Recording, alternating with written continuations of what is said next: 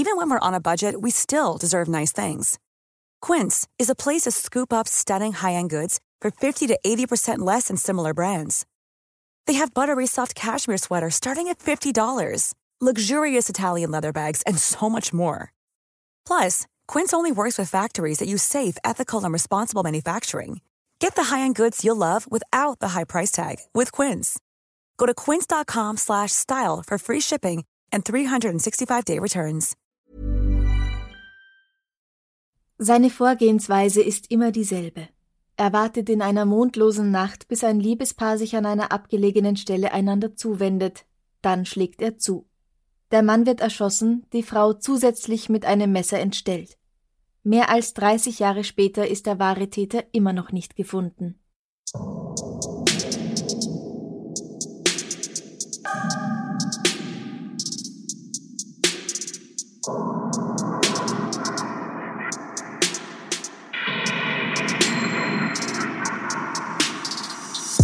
Servus. Christi. Herzlich willkommen bei Darf's ein bisschen Mord sein? Dein Podcast zum Thema wahre Verbrechen. Mein Name ist Franziska Singer. Und ich bin Amrei Baumgartel. Heute reisen wir endlich in den Süden, wie du wolltest letzte Woche. Ans Meer? Nicht ans Meer, nein, in die Toskana. Aber ob du dich so über das freust, was jetzt da rauskommt? Wir machen einen True Crime Podcast. Ich meine Freude ist immer recht gedämpft bei den Inhalten. Am 21. August 1968 fährt die 32-jährige Barbara Locci mit ihrem Liebhaber Antonio Lobianco, 29, und Barbaras sechs Jahre altem Sohn Natalino vom Kino nach Hause nach Lastra Asigna, einer Gemeinde bei Florenz. Da Natalino auf der Rückbank schläft, machen sie auf dem Parkplatz eines Friedhofs Halt, um noch ein bisschen Spaß miteinander zu haben, bevor sie zu ihren jeweiligen Ehepartnern zurückkehren. Ach, so ein Liebhaber ist das. Genau. Ah, okay. Als die beiden sich einander zuwenden und gerade im Begriff sind, sich zu entkleiden, tritt eine Person an das Auto. Bevor Barbara und Antonio etwas bemerken, werden sie erschossen. Etwas später, einige hundert Meter weiter, wird ein Mann aus dem Bett geklingelt. Als er die Haustür öffnet, steht ein weinender Bub davor. Er sagt Lass mich rein. Ich bin müde und mein Papa ist daheim, er ist krank. Du musst mich nach Hause bringen, weil Mama und der Onkel beide tot im Auto sind. Natalino erzählt, dass ein Mann ihn vom Auto beim Friedhof zu dem Haus getragen hat und währenddessen ein Lied gesungen hat. Dann hat er für den Kleinen die Glocke geläutet und ist davongegangen. Die Polizei befragt gleich am nächsten Morgen Barbaras Ehemann Stefano Miele. Der erzählt den Ermittlern, dass seine Frau mehrere Geliebte hatte, darunter auch drei Brüder, Giovanni, Francesco und Salvatore Vinci. Bei der Befragung verdächtigt Stefano erst die Liebhaber seiner Frau, dann macht er ein überraschendes Geständnis. Er selbst will zusammen mit Salvatore Vinci losgefahren sein, um Barbara zu finden, die zu lange nicht nach Hause gekommen war. Sie finden Antonios Auto vor dem Kino und folgen ihm, bis es beim Friedhof zum Stehen kommt. Hier zieht Salvatore eine kleine Pistole aus der Tasche und reicht sie Stefano. Nun steigt Stefano aus, geht zu Antonios Auto und schießt auf das ehebrecherische Paar, bis die Knarre leer ist. Dann fahren Salvatore und er zurück nach Hause und werfen die Pistole auf dem Weg von einer Brücke. Aber das heißt, er hat das getan, während sein eigener Sohn auf der Rückbank geschlafen hat? Mhm. Das ist schon irgendwie sehr abstrus, oder? Ja, also diesen Teil der Geschichte lässt Stefano auch aus. Er sagt nur, dass Natalino durch die Schüsse aufgewacht ist, dass er ihn zu einem Haus getragen oder warum er ihn nicht selbst mit nach Hause genommen hat, darüber verliert er kein Wort. Naja, und außerdem denke ich mir, selbst wenn ein Kind schläft und aufwacht, erkennt es doch den eigenen Vater, wenn er ihm was vorsingt. Das würde ich auch denken, ja. Die Polizei findet in Antonios weißem Alfa Romeo Giulietta acht Patronenhülsen vom Kaliber 22. Als die dazugehörige Waffe nirgends gefunden werden kann, ändert Stefano seine Geschichte. Er behauptet nun, dass er sie gar nicht weggeworfen, sondern Salvatore zurückgegeben hatte. Wenige Stunden später widerruft er sein Geständnis. Nun sagt er, dass die Pistole einem anderen der drei Brüder Vinci gehören würde und dass dieser Francesco, Barbara und Antonio getötet hätte. Aber auch die Geschichte ändert er wieder, er kommt immer mit neuen Stories daher. Nichtsdestotrotz wird er in Untersuchungshaft behalten und zwei Jahre später wegen des Doppelmordes zu 14 Jahren Haft verurteilt. Und zwar nur 14 Jahre statt lebenslänglich, weil er aufgrund einer geistigen Störung nicht vollkommen zurechnungsfähig sei. Und deswegen entlasse ich ihn dann schon nach 14 Jahren wieder. Ja, da kommt halt das ins Spiel. Ist er wirklich eine Bedrohung für andere? So, Was ja. kann man ihm zutrauen? Wo ja. hakt's? Diese Waffe wird nie gefunden, aber es scheint ganz klar, ganz logisch, ein psychisch kranker Mann, der ein für alle Mal genug von den Liebschaften seiner Frau hat und sie und ihr momentanes Gspusi aus Rache tötet. Ein, ich zitiere unsere Presse, Beziehungsdrama. Ein Femizid. Ein Familiendrama. Ja, genau, ein Femizid. In diesem Fall kommen sehr, sehr viele Namen vor, weil es auch sehr viele Verdächtige und sehr viele Opfer gibt. Macht euch Notizen. ich weiß nicht. Gut, also Barbara und Antonio lassen wir jetzt mal so stehen. Mhm, das sind die ersten Opfer. Unabhängig davon geschieht sechs Jahre nach diesem Mord ein weiterer Doppelmord. Es ist Samstag, der 14. September 1974. In Borgo San Lorenzo findet ein Spaziergänger die Leichen von Stefania Pettini und Pasquale Gentilcore, 18 bzw. 19 Jahre alt. Also Borgo San Lorenzo ist wieder bei Florenz.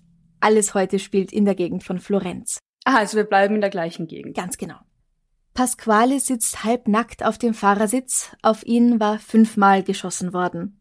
Stefania liegt völlig nackt hinter dem Auto, sie liegt auf dem Rücken, Arme und Beine zur Seite gestreckt wie ein X. Ihr Leichnam trägt drei Schusswunden sowie über 90 Stichwunden, die sich hauptsächlich in der Gegend ihrer Geschlechtsmerkmale befinden, also Brüste und Genitalien. Außerdem steckt ein Zweig eines Olivenbaums in ihrer Vagina. Es gibt keine Anzeichen dafür, dass sich die beiden gegen ihren Angreifer gewehrt hätten. Gestohlen wurde nur Stefanias Modeschmuck, sowohl ihre Handtasche als auch Pasquales Brieftasche enthalten noch Geld. Die ballistische Untersuchung zeigt, dass die beiden Teenager mit einer Beretta Kaliber 22 erschossen wurden. Die verwendeten Kugeln wurden in den 1950ern in Australien hergestellt und stammen alle aus derselben Box. Verdächtig sind in diesem Fall gleich drei Männer, darunter ein geistig labiler Mann, der behauptet, die Tat begangen zu haben, und ein Voyeur, der dafür bekannt ist, in dieser Gegend junge Liebespaare in ihren Autos zu bespechteln. Allen drei kann allerdings keine Beteiligung an dem Mord nachgewiesen werden, daher werden sie schließlich wieder als Verdächtige ausgeschlossen. Und der Fall kommt als ungeklärt zu den Akten. Sieben Jahre später, am 6. Juni 1981, parkten die 21-jährige Carmela Del Nuccio und ihr 30 Jahre alter Freund Giovanni Foggi in der Nähe eines Nachtclubs auf einem Feldweg in Scandicci bei Florenz. Am nächsten Morgen werden ihre Leichen gefunden. Das Fenster auf der Fahrerseite von Giovannis Auto ist eingeschlagen, der junge Mann sitzt halbnackt und mit durchschnittener Kehle hinter dem Steuer. Carmela liegt wenige Meter weiter weg, ihre Kleidung ist zerschnitten und jemand hat außerdem mit einem extrem scharfen Messer ihren Genitalbereich aus ihrem Körper geschnitten und mitgenommen. Der Täter wusste ganz offensichtlich, als er das gemacht hat, was er tut. Eine Autopsie zeigt, dass sowohl Carmela als auch Giovanni erschossen wurden, als die beiden noch im Auto gesessen sind. Die weiteren Verletzungen waren ihnen erst danach zugefügt worden – und wieder wurde kein Geld gestohlen. Die beiden wurden mit einer Beretta Kaliber 22 erschossen, mit den gleichen Kugeln wie schon Stefania und Pasquale sieben Jahre zuvor. Winchester mit einem H, das auf das Ende der Patronenhülse gestanzt ist. Die Kugeln werden mit denen von 1974 verglichen und es zeigt sich, dass sie tatsächlich mit derselben Waffe abgefeuert worden sein müssen. Nun fokussieren sich die Ermittler erneut auf Männer, die in der Gegend um Florenz als Voyeure bekannt sind. Warte mal, als Voyeure? Haben die da irgendwie so eine Liste? Gibt's da mehrere tatsächlich bekannte Voyeure? Anscheinend. Wir befinden uns jetzt Anfang der 80er im katholischen Italien, in der katholischen Toskana, da sind bestimmt viele junge Paare zusammen in den Wald oder auf einen mhm. Feldweg gefahren, wenn sie mal ein bisschen allein zu zweit sein wollten, ohne dass die Mama oder die Nonna oder der Papa oder wer auch immer ihnen auf die Finger klopft. Und dementsprechend gibt's dann wahrscheinlich auch viele Schaulustige. Genau, dementsprechend gibt's dann alleinstehende oder vielleicht auch nicht alleinstehende Männer, die zusehen möchten. Mal gucken, ja. Einer von diesen Voyeuren wird verhaftet, weil sein Auto angeblich in der fraglichen Nacht ganz in der Nähe des Tatorts gesehen worden war. Außerdem weiß er Details, die da noch gar nicht in der Zeitung gestanden sind. Enzo Spalletti heißt der Mann und er kommt hinter Gitter und wartet auf seinen Prozess. Für die Polizei sieht das erstmal sehr gut aus. Täter gefangen, alles wunderbar. Dieser letzte Mord war im Juni. Am 22. Oktober desselben Jahres schlägt der Mörder erneut zu. Ein junges Paar, die 24-jährige Susanna Cambi und ihr zwei Jahre älterer Verlobter Stefano Baldi, parken gegen 22 Uhr ihr Auto an einer abgelegenen Stelle in Calenzano im Norden von Florenz und machen es sich gemütlich. Stunden später werden die beiden ermordet aufgefunden. Diesmal liegen beide außerhalb des Wagens. Stefano trägt Hemd und Unterhose, auf ihn wurde mehrmals geschossen und mit einem Messer eingestochen. Susanna trägt ähnliche Verletzungen, plus ihre Genitalien wurden verstümmelt. Das ist ja tatsächlich eins zu eins wie bei Camilla. Ja. Also dem letzten Opfer davor. Genau, dem Opfer aus demselben Jahr. Richtig, ja. Allerdings wird Susanna ein größerer Bereich entfernt und mit weniger Präzision als bei Camilla was darauf schließen lässt, dass der Täter eventuell unter Zeitdruck stand und nicht so genau arbeiten konnte. Die Kugeln wurden wieder mit derselben Beretta abgefeuert, die schon 1974 und im Juni verwendet worden war. Was diesen Fall von den beiden vorhergehenden unterscheidet, ist, dass das Paar durch die Windschutzscheibe erschossen wurde und noch am Leben war, als ihnen die ersten Stichverletzungen zugefügt wurden. Interessant ist auch, dass sie wohl aus dem Auto herausgehoben und zu ihrem Ablageort getragen wurden, weil es keine Schleifspuren auf dem Boden gibt. Aber allerspätestens jetzt ist doch hoffentlich wirklich allen klar, dass das irgendwie ein Muster ist und dass das irgendwie das Werk eines Serientäters ist, oder? Ich meine, es war jetzt der vierte Doppelmord innerhalb von nicht einmal zehn Jahren in der gleichen das, Gegend. Das ist zwar der vierte, aber der erste an Barbara und Antonio wird ganz lange noch nicht dazugerechnet. Es ist jetzt aber der dritte, der mit ein und derselben Waffe begangen worden ist, und dieser Fall weist ja auch sonst viele Übereinstimmungen mit den anderen beiden auf. Schussverletzungen, Stichverletzungen, das Geld ist noch da und dann die zweite Genitalverstümmelung. Und gibt's da vielleicht irgendwie Zeugen, weil du gesagt hast, vielleicht war der unter Zeitdruck? War das irgendwie eine befahrenere Gegend oder? Diesmal wollen zwei Paare einen roten Alfa Romeo aus der Richtung des Tatorts wegfahren gesehen haben, aber sie haben keine Ahnung, wer der Fahrer ist und können auch sonst keine weiteren Hinweise liefern. Aber ganz klar ist, dass Enzo Spalletti es nicht gewesen sein kann, der sitzt seit Juni hinter Gittern. Die Klage gegen ihn wird fallen gelassen und er wird freigelassen.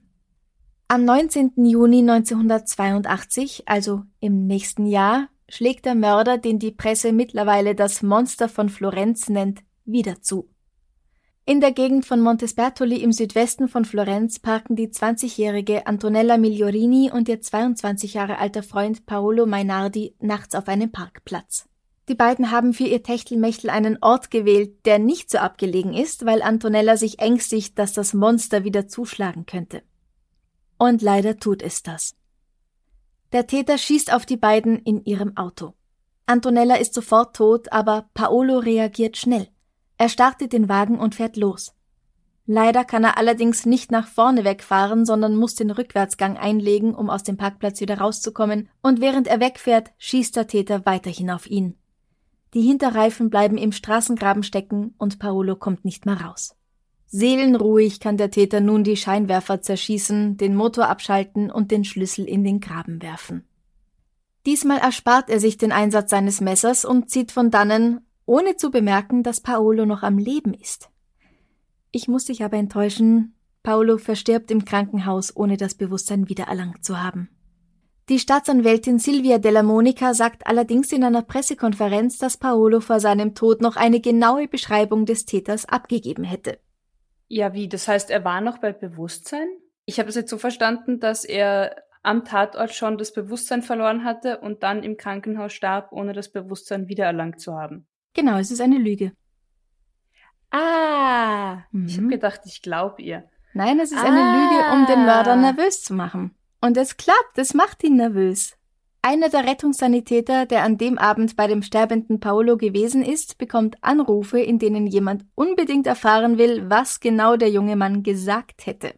Schließlich erinnert sich jemand bei der Polizei, dass 1968 schon einmal mit einer 22er Pistole auf, eine, auf ein Liebespaar in einem Auto geschossen worden war, und nun wird dieser Fall noch einmal unter die Lupe genommen, genauer gesagt die Kugeln. Sie werden ballistisch untersucht und es stellt sich heraus, dass sie genau die gleichen sind wie die von den anderen Tatorten, aus derselben Schachtel Kugeln, abgefeuert mit derselben Beretta. Das Monster von Florenz muss also schon 14 Jahre vorher bei Antonio und Barbara zugeschlagen haben. 14 Jahre, jetzt warte mal, Barbaras Ehemann sitzt ja auch schon 14 Jahre im Gefängnis, oder? Ja. Der das gestanden hat, ohne es wahrscheinlich getan zu haben. Genau. Er kann also diese Leute, die danach kamen, nicht ermordet haben. Da sitzt er ja noch hinter Gittern. Richtig. Die neue Schlussfolgerung ist, dass er entweder einen Komplizen gehabt hatte, der seither ohne ihn diese Mordserie weiterführt, oder dass er eventuell doch gar nichts damit zu tun gehabt hat. Zur Sicherheit stecken sie Francesco Vinci ins Gefängnis, einen der drei Brüder, die da einst Gspusis des ersten Opfers waren. Ja, sicher, sicher. Lieber einen zu viel wegsperren als einen zu wenig. Tja. Ich meine, es macht Sinn aus Opferschutzgründen oder aus Sicht von Opferschutz. Aber du kannst nicht einfach Leute wegsperren, um andere zu schützen, wenn du gar nicht weißt, dass es sie waren. Das stimmt. Man sollte aber sehr wohl Leute wegsperren, die nachweislich andere Leute schon bedroht haben. Und dann nicht erst warten, bis jemand tot ist. Ja, anderes Thema. Aber wie du sagst, auf, auf gut Glück Leute wegzusperren, ist einfach ein No-Go. Mittlerweile warnen Plakate an Säulen davor, sich allein in einer abgelegenen Gegend zu vergnügen. Die Politik schlägt in ihrer Hilflosigkeit vor, mit Stacheldraht umzäunte und durch bewaffnete Posten geschützte Liebesparks einzurichten, aber stattdessen schließen sich mehrere Pärchen in ihren Autos zusammen und bilden Wagenbogen, um sich so in größerer Sicherheit zu wiegen. Dass zwei Italiener in der Gegend von Florenz allein am Waldrand in ihrem Auto herumschmusen, das kommt danach nicht mehr vor.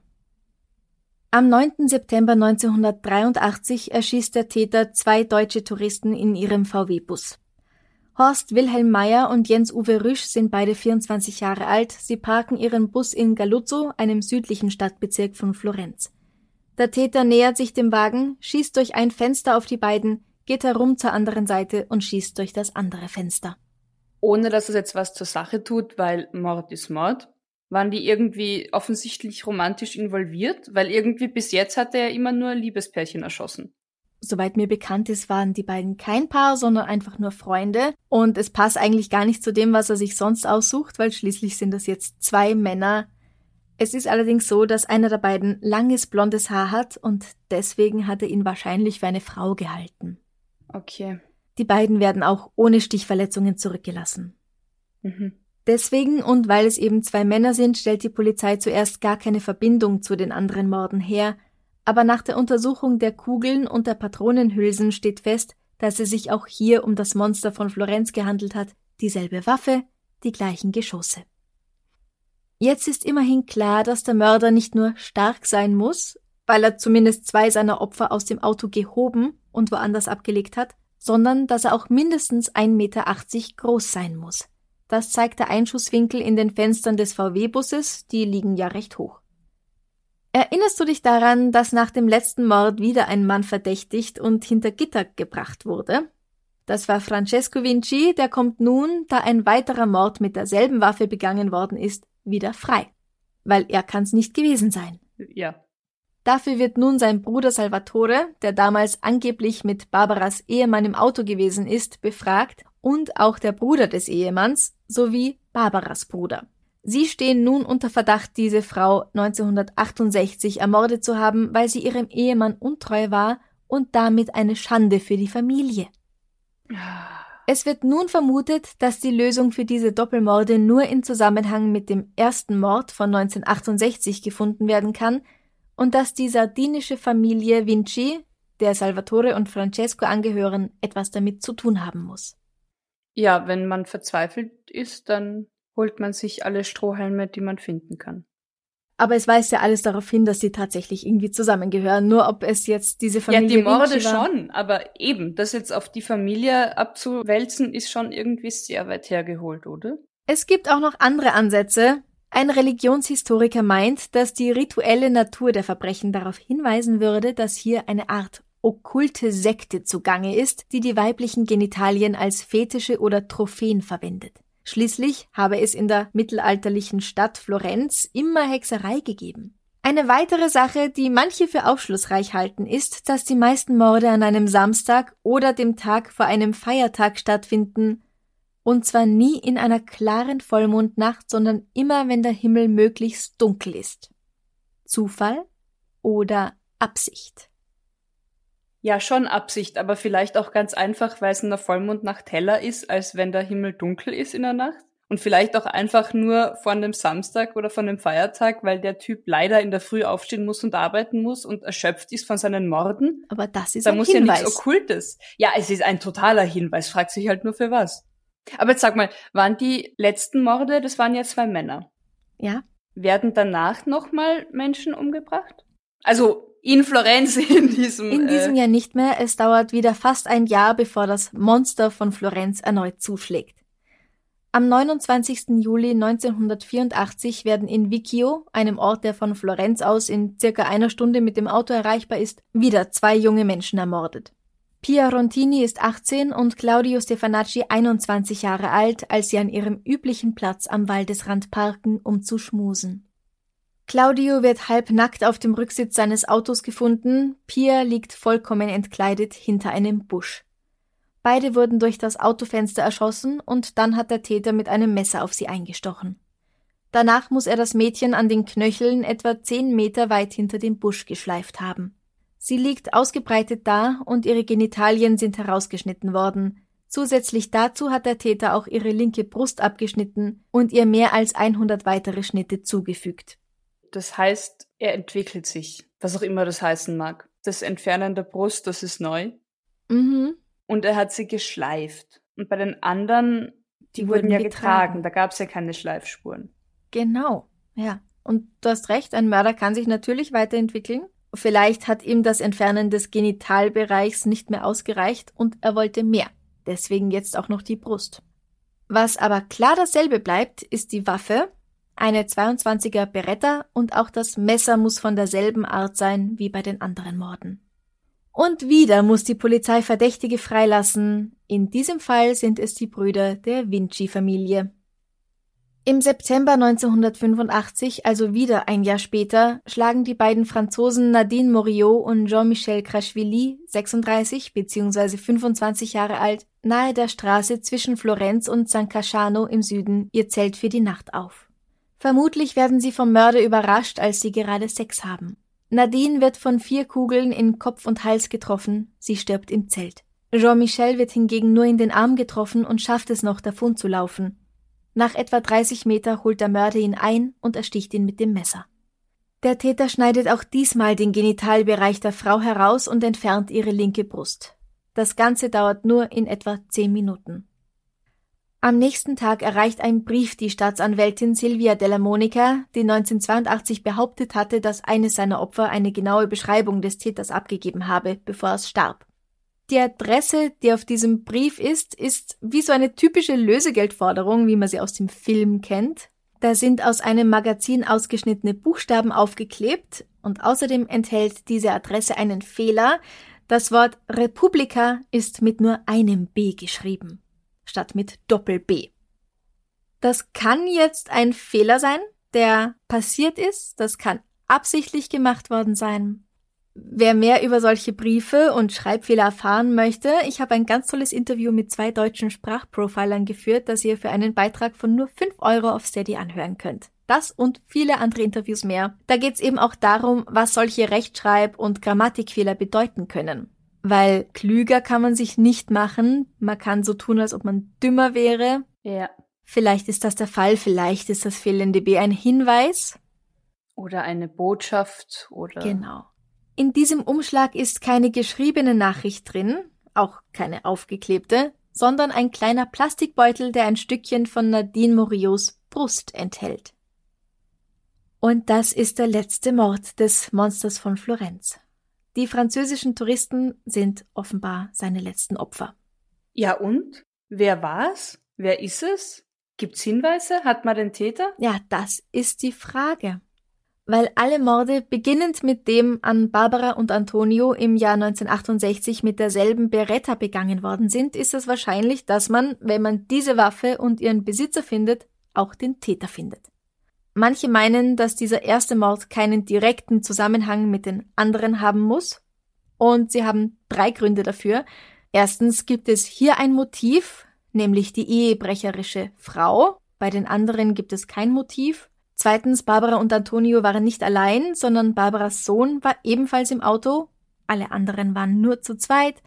Drittens, sie wurden nur erschossen und nicht zusätzlich noch mit einem Messer malträtiert. Vielleicht ist er dann erst draufgekommen, der Täter, dass da noch ein Kind dabei ist und eben hat das Kind weggetragen. Weil eben bei allen anderen Fällen war kein Kind, deswegen konnte man dann noch. Genau, der Bub hat hinten auf der Rückbank geschlafen, also der ist wahrscheinlich da gelegen und war von außen nicht zu sehen. Und Eben. deswegen hat es so gewirkt, als ob die beiden vorne allein sind.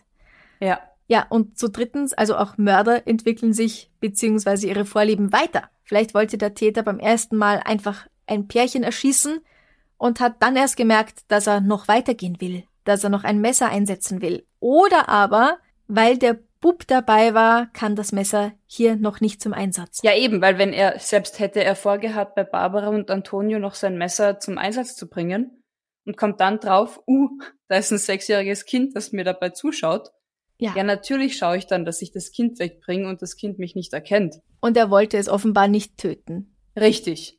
Weil darum ging's nicht. Also er könnte auch einfach gestört worden sein von dem Bub. Genau. Profiler sowohl aus Italien als auch den USA kommen zum Schluss, dass der Mörder 1985 circa Mitte 40 sein muss. Er stammt aus der Gegend, ist Single und lebt vermutlich allein. Er hat keine nennenswerten Beziehungen zu Frauen in seinem Leben und er hat vermutlich eine erektile Dysfunktion. Er arbeitet allein und wählt seine Opfer zufällig aus, das heißt also, er hat keinen persönlichen Bezug zu ihnen. Gut, üblicherweise ist ja auch der Täter irgendwie bei so Morden, auch wie du sagst, eben der erste Mord mit äh, Ehebrecherin, eher im Umfeld des Opfers der Opfer zu finden, oder? Mhm. Also das heißt, wenn man da eben Ex-Freunde oder Ehepartner und Familie befragt hat, muss das da ja echt zwangsläufig einfach im Nirgendwo verlaufen. Ja. In den nächsten acht Jahren werden 100.000 Personen befragt, in der Hoffnung, doch noch einen Schuldigen zu finden. 40.000 Beretta-Besitzer werden überprüft. In einen Computer werden die Namen von Männern eingepflegt, die im Laufe ihres Lebens wegen Verbrechen mit einem sexuellen Bezug im Gefängnis gelandet sind, aber zu den Zeiten, in denen das sogenannte Monster sein Unwesen getrieben hat, auf freiem Fuß waren. Einer der Namen, die dabei übrig bleiben, ist der von Pietro Pacciani. Er ist mittlerweile Mitte 60, ein Bauer, der gern jagt und Tiere ausstopft. 1951 war er wegen des Mordes an einem Handlungsreisenden inhaftiert worden. Zwischen 1987 und 1991 verbringt er erneut Zeit im Gefängnis, diesmal dafür seine Frau geschlagen und seine Töchter missbraucht zu haben. Außerdem ist er mit drei Männern befreundet, die als Voyeure bekannt sind und die angeblich auch an schwarzen Messen teilnehmen, wo weibliche Körperteile geopfert werden. Mhm. Dabei bitte nicht vergessen, in den 80ern gibt's auch die Satanic Panic, wo auf einmal alle geglaubt haben, dass Satanisten und solche Rituale echt sind und regulär stattfinden. Und wie du sagst, wir befinden uns ja auch noch immer in einem recht katholisch konservativen Italien. Ja. Also wo auch schnell viel wortwörtlich verteufelt wurde. Ja, genau. Pietro Pacciani wird Anfang 1993 verhaftet und im November 1994 zu einer Strafe von 14 Mal lebenslänglich verurteilt. Er legt Berufung ein und wird im Februar 1996 freigesprochen. Die Beweise sind nicht stark genug. Zum Beispiel wird ja niemals Geld gestohlen. Pietro ist aber ein Geizkragen, der seiner Familie lieber Hundefutter zu essen gibt, als einen Cent zu viel herzugeben. 1985 ist er 60 Jahre alt und er hat ein Herzproblem. Den 25-jährigen, kräftigen, sportlichen Jean-Michel hätte er kaum einholen können. Und dann ist er auch nur 1,60 Meter groß, das Monster muss aber mindestens 1,80 groß sein. Ja, komm, das liegt doch dann irgendwie auf der Hand, dass er nicht der Richtige ist, oder? Also der Schuldige. Warum ihn dann überhaupt verurteilen? Sie wollen so gern endlich den Schuldigen gefunden haben, wie auch schon die paar Male vorher. Und außerdem werden bei ihm im Haus bzw. im Garten einige Stücke gefunden, die als Beweismittel gesehen werden, wie zum Beispiel eine vergrabene Patronenhülse, die mit denen des Mörders übereinstimmt. Diese Indizien könnten ihm aber genauso gut untergejubelt worden sein von der Polizei. Sein Prozess wird sogar im Fernsehen übertragen. Das ist ein Riesending. Der Druck von außen ist also groß, dass Pietro für diese Morde verurteilt wird und der Druck bleibt groß. Als er freikommen soll, gibt es Proteste dagegen. Jetzt gibt es aber angeblich neue Beweise und eine neue Theorie. Pietro Pacciani soll diese Morde nicht allein begangen haben, sondern mit seinen voyeuristischen Kumpels zusammen. Im Mai 1997 werden zwei davon, Mario Vanni und Giancarlo Lotti, tatsächlich für ihre Beihilfe an den Morden zu 36 Jahren bzw. lebenslänglich verurteilt. Ja, aber du hast doch vorhin gesagt, dass die Profiler meinten, dass der Täter allein gearbeitet hat. Tja, manchmal kann man Beweisstücke so oder so deuten. Auch Pietro soll ein weiteres Mal auf die Anklagebank, aber bevor es soweit kommt, stirbt er. Im Februar 1998 wird er tot auf dem Fußboden seines Hauses gefunden, das Hemd nach oben geschoben und die Hose an den Knöcheln, sein Gesicht ist blau. Die Todesursache wird mit Herzstillstand angegeben. Ja, aber auf natürliche Weise oder wurde danach geholfen? Ja, Weil genau. ich meine, recht unlogisch, wie er da so da liegt, oder? Genau, es klingt nicht so logisch, dass man sich selbst so seltsam halb entkleidet und dann tot umfällt. Mhm. Bei der Obduktion stellt sich heraus, dass ein Mix von verschiedenen Drogen tatsächlich zu seinem Tod geführt hat. Mhm. Gut, aber das klingt ja nach Fremdeinwirkung. Vielleicht wollte ihn ja jemand zum Schweigen bringen? Das ist schon möglich. Oder bestrafen? Also Selbstjustiz? Er ist jedenfalls tot. Wir wissen es nicht. Zwei weitere Männer sitzen hinter Gitter. Nämlich Mario Vanni und Giancarlo Lotti. Und endlich hat das Rätsel um das Monster von Florenz ein Ende. Nein. Nein, nein, nein, glaube ich dir nicht. Du Klingt jetzt recht. auch sehr unbefriedigend, oder? Ja. Du hast absolut recht, natürlich. Es gibt verschiedene Theorien, wer es tatsächlich gewesen sein könnte. Es gibt die Theorie, dass der Mörder ein Polizist ist oder zumindest vorgibt, einer zu sein. Eine andere Theorie, von der auch einer der leitenden Ermittler überzeugt war, ist, dass eine satanische Sekte für diese Morde verantwortlich ist. Der beschuldigte Arzt kann nicht mehr befragt werden, weil er bereits verstorben ist und der ebenfalls beschuldigte Apotheker wird 2008 aufgrund Mangels an Beweisen freigesprochen. Dieser Ermittler schreibt heute übrigens Kriminalromane. Ob damals schon mit ihm die Fantasie durchgegangen ist oder ob das tatsächlich Ah. eine Basis Ja. hat, weiß ich nicht. Ne? Mhm. Aber wenn der Mörder selbst ein Polizist ist, dann würde das erklären, zum Beispiel, wieso Beweismittel in Paccianis Haus gekommen sind. Ja. Einige Personen sind der Meinung, dass nur einer der beiden Männer, die wegen Beteiligung an Pietro Paccianis Morden verurteilt wurden, der eigentliche Mörder ist. Und dieser Mann ist Giancarlo Lotti. Es ist denkbar, dass er, als Voyeur, der er ist, 1968 den Mord an Barbara und Antonio beobachtet hat und die weggeworfene Beretta an sich genommen hat. Sechs Jahre später beschließt er, nun als Pärchenmörder Karriere zu machen, dabei lehnt er sich an diesen ersten Doppelmord an. Einiges aus dem Profil der Profiler würde auf Giancarlo passen. Er ist im richtigen Alter, er hat kaum Freunde und hatte niemals eine Freundin. Auch die Körpergröße würde passen.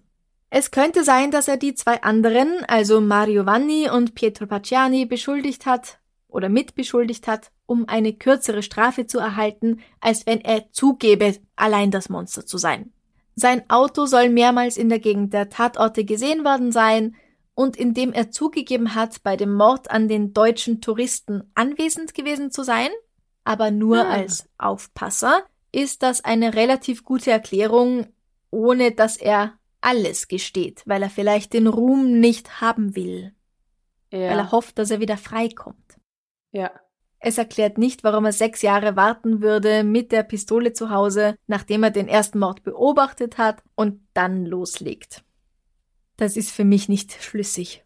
Nur das? Unter anderem. okay.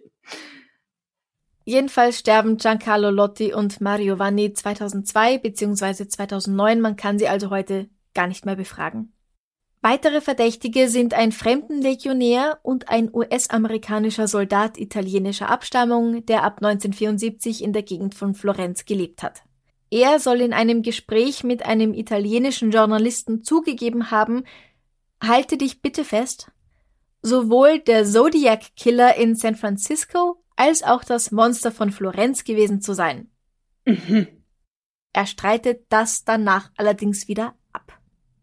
Bisschen größenwahnsinnig, ha? Dieser Journalist glaubt sehr daran, nachdem er ihm das am Telefon erzählt hat und danach mhm. nie wieder. Aber ich weiß ja nicht. So viele Leute sollen der Zodiac Killer sein. Ja. Und nur weil ein US-Amerikaner, der in Kalifornien war und auch in der Gegend von Florenz. Ich, also es ist sehr abstrus für mich. Es ja. ist nicht wahnsinnig glaubwürdig. Ja.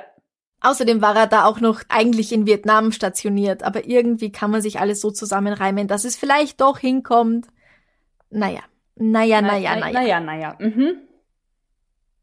Der Mörder könnte natürlich auch ein ansonsten absolut unauffälliger Mensch gewesen sein, der niemals unter den Verdächtigen war.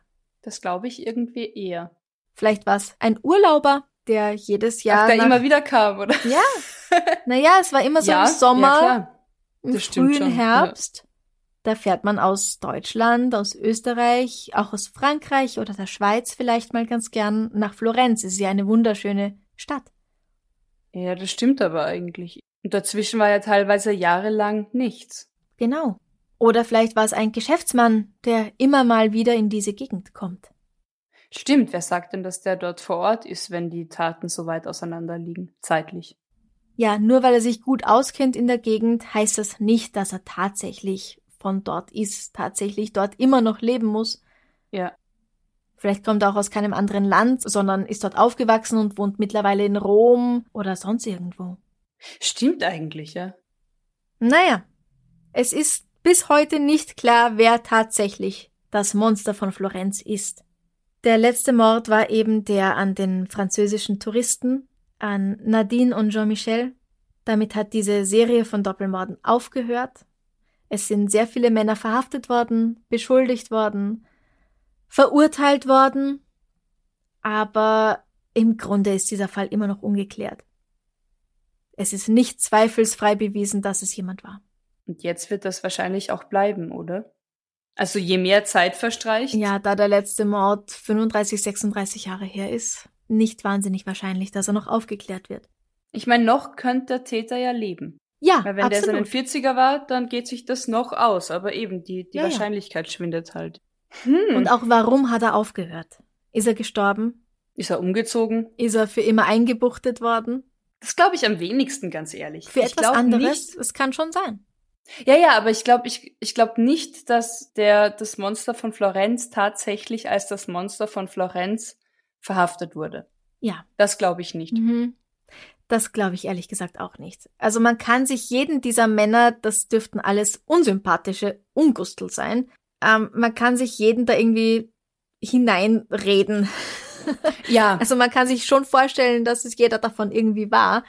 Man findet Gründe dafür so. Genau, aber es, es kann nicht zweifelsfrei nachgewiesen werden, dass es irgendjemand wirklich war von denen. Und ich persönlich kann mir vorstellen, dass es ein Urlauber war. Oder eben jemand, der immer wieder in diese Gegend kommt. Weil ja. es von der Zeit einfach auch passen würde. Es ist nie im Winter, wenn du keinen Urlaub dort machen würdest. Und es ist so logisch. Es ist immer in einer schönen Zeit. Und noch dazu in einer Touristenstadt. Absolute Touristenstadt. Also das sagt man jetzt auch nett wie, keine Ahnung, äh, Klischeebeispiel Dürrenmatt, der, der, der Besuch da, nein, doch. Der Besuch, Besuch der alten Dame? Dame? Ja, ja, genau. Naja, das ist irgendwie offensichtlich oder keine Ahnung, was so kleine Dörfer, wo man sagt, uh, und immer wenn der zu Besuch ist, da passiert dann was. Ja. Weil ich meine, komm on, Florenz, äh, wie du sagst, schöne Stadt, Italien, Sommer. Und wenn der da mit seiner Familie zum Beispiel hinfährt? Ja abends mal spazieren geht noch allein und dann halt Genau, und dann ist wieder was ein, zwei passiert. Leute, ja. Und jede dieser Taten dauert nicht lang, dauert 10, vielleicht 15 Minuten, dann ist es schon wieder vorbei. Es könnte ein Arzt sein, irgendeine Art von Arzt, irgendeine Art von Metzger, auch ein Jäger, wegen diesem scharfen Messer und weil er sich irgendwie auskennt, wie man Teile Fleisch herauszuschneiden hat. Ja. Mhm. Hm. Ich glaube nicht an die satanische Sekte. Äh, Weder in dem Fall noch grundsätzlich, ja. Mhm. Ich glaube schon, dass das alles dieselbe Person war. Ja, komm, das ja. Und ich glaube auch nicht, dass der, dass der allererste Doppelmord irgendwie ausschlaggebend war, noch mehr davon zu verüben. Also ich glaube nicht, dass die Familie oder eben der betrogene Ehemann von Barbara damit zu tun hatte. Ja. Weil Ich- wie schlummert in dem jetzt ein Serienmörder und nachdem er aus Rachsucht seine Frau und den Liebhaber umbringt, denkt er sich, oh, dann mache ich weiter. Ja, er war ja dann Nein. eben Gefängnis. Also er ja abgesehen, ah, ja, stimmt. Aber, eben, er war aber so- einer der ja. Brüder Vinci. mm. Das ist so, ja, na. na. Und dass es mehrere verschiedene Personen gewesen sind, also lauter Copycats. Was hältst du davon? ich meine, ich Schwierig weiß nicht, mit der Waffe, gell? Weil es ist immer die Waffe? dieselbe Waffe? Also reicht man die herum und sagt, bitte schieß unbedingt durchs Fenster und dann machst du mit dem Messer noch, worauf du Bock hast. Und dann gibst mir die Waffe wieder und nächstes Jahr ist jemand anders dran. Nein. Nein, in sechs Jahren. Oder in zwei Monaten. Ja, und grundsätzlich, ich meine, ich weiß nicht, wie viel Details die Polizei oder die Presse halt veröffentlicht hat, Hm. aber es ist halt schon sehr ähnlich und konstant sich weiterentwickelnd, aber halt immer Ja. vom gleichen Ausgangspunkt aus. Genau. Also ich glaube, ich glaube an die eine Täter-Theorie. Ja, das denke ich. Tatsächlich Einzeltäter und tatsächlich immer der gleiche. Ja, ja. Thomas Harris, der Autor von Das Schweigen der Lämmer, lässt sich übrigens von dieser Mordserie inspirieren und lässt davon etwas in seinen dritten Roman Hannibal einfließen. Oh, Kann man sich auch als Film anschauen? muss man aber nicht. Na, na ja, doch. Also das Schweigen der Lämmer muss man schon gesehen haben. Kann man einmal, ja. Muss man aber nicht. Aber es ist gut zu wissen, worum es darum geht, wor- worum es darin geht. Ja, es kommt so am Rande vor. Also er ist wohl tatsächlich auch beim Prozess von Pacciani im Saal gesessen. Ah, tatsächlich als Recherche sozusagen. Genau. Genau. Mhm. Weil das ja, wie gesagt, auch so ein riesen Ding war in Italien. Da bist du einfach nicht drum rumgekommen. Naja, klar, also hey. Leider, leider ungelöst. Wollte ich ja, gell? Ich wollte ja was im Süden, was ungelöst ist. Selber schon. Genau. genau. Hast du noch was Schönes zum Abschluss? Einen Podcast zu produzieren kostet sehr viel Zeit, Energie und auch Geld. Darum würden wir uns sehr über deine Unterstützung freuen. Geh auf steadyhq.com slash darf sein bis Mord sein und werde unser Komplize. Das geht schon ab 2,50 Euro im Monat. Oder schick uns ein Trinkgeld über co-fi.com slash darf sein. In unserem Shop auf Spreadshirt findest du T-Shirts, Tassen und Pullover, unter anderem mit dem Aufdruck Suchst du Logik? Alle Links findest du natürlich auch auf unserer Homepage www.darfseinbissalmordsein.com. Ich habe noch was Schönes zum Abschluss. Welches Gericht, welche Speise, welches Lebensmittel, welche Lebensmittel aus deiner Kindheit vermisst du? Ich erinnere mich ganz spontan an das Cheesy Eis, dass ich das ganz toll Ach, du gehörst zu. Okay. Ja. Ähm, oder vielleicht hieß es nicht cheesy, sondern irgendwie anders, weil ich erinnere mich an so einen Fuß. Es Mhm. hat auch einen Fuß gegeben und ich, ich habe das, ich habe das Gefühl, dass das irgendwie das gleiche war. Aber cheesy war, glaube ich, so eine Käsescheibe, oder? Ich glaube auch. Also Fuß und Käseeck. Cheesy ist nicht das gleiche. Ähm, ja. ja, aber Fuß und Käse, also. Käsefuß, ja. Ich glaube, da gab es so einen Fuß, den ich toll gefunden habe. Der war zweifarbig, oder?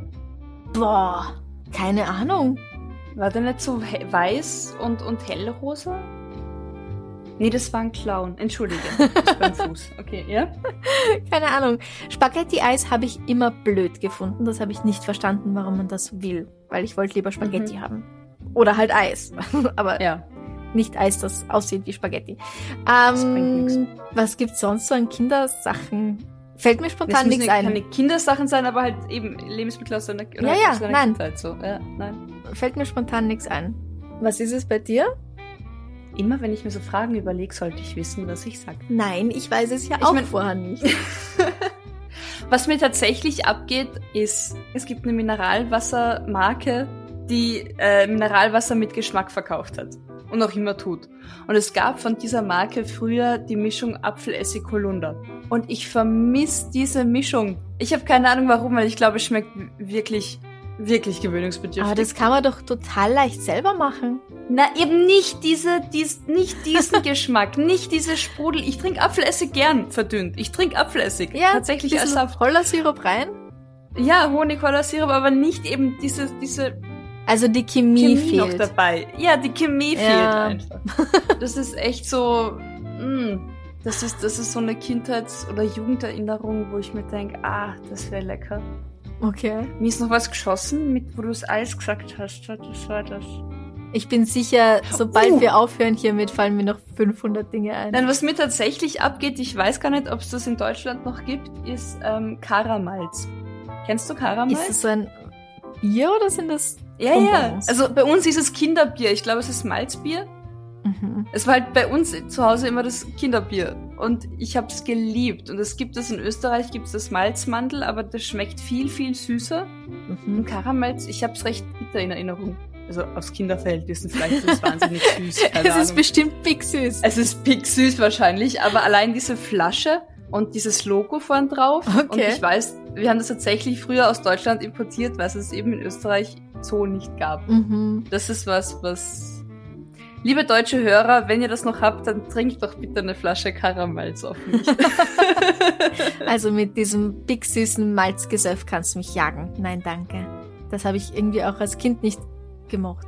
Glaub ich. Vielleicht mag ich es ja jetzt auch nimmer, aber ich weiß damals, das war so ganz was Besonderes. Mhm. Nein, ich habe auf jeden Fall bei meinem Großvater die Bierschaumhaube wegtrinken dürfen. Ah, mhm. Das war toll. Auch wenn es Mhm. grausig war, weil viel zu bitter. aber, man Aber- darf Erwachsene Aber dieses trinken. Malz, das habe ich nicht mögen. Okay, ja. Naja, macht ja nichts. Wie sieht's denn bei euch aus? Welche Speisen, Getränke aus eurer Kindheit vermisst ihr? Franziska fragt es am Freitag auf Instagram und denkt gerade noch wahnsinnig angestrengt nach, Genau. was ihr noch einfällt. Genau, auf Instagram und Facebook, wie immer am Freitag. Wir bedanken uns noch bei unseren Komplizen Ilkias B., Alexandra B. Maxi W. Und ich glaube, Maxi ist ein Bossbabe. Uh. Anna N. Katharina B., Anna B. Maren L., Katharina W. Beatrice M. und Lena B. Vielen herzlichen Dank. Es haben sehr, sehr viele Leute einen Nachnamen, der mit B beginnt. Ich auch. Du auch.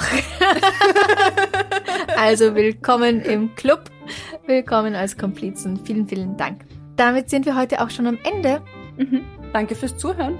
Ich wollte noch irgendwas sagen. Keine Ahnung. Man kann uns unterstützen. Wir sind da. Wir sind noch immer da. Es gibt Extrablatt.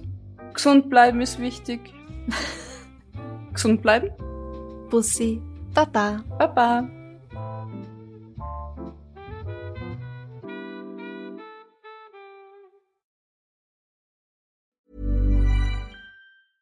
Even when we're on a budget, we still deserve nice things.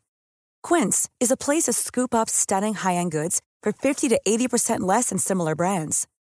They have buttery soft cashmere sweaters starting at $50, luxurious Italian leather bags, and so much more. Plus, Quince only works with factories that use safe, ethical, and responsible manufacturing. Get the high-end goods you'll love without the high price tag with Quince. Go to quince.com slash style for free shipping and 365-day returns. Liebe findet den unterschiedlichsten Ausdruck quer durch die Geschichte. Doch ist es wirklich immer Liebe? Lasst uns über Sex sprechen. Von skandalösen Stories aus der Antike über die Geschichte von Fetischen bis hin zu den unanständigen Geheimnissen berühmter Personen. Bei Liebesgeschichte gehen wir der Entwicklung der menschlichen Sexualität auf den Grund. Unterhaltsam, lehrreich und im besten Sinne des Wortes tabulos stellt Franziska Singer, das bin ich, jede Woche die Frage, wer, wann, mit wem und wie. Wer Liebesgeschichte überall, wo es Podcasts gibt.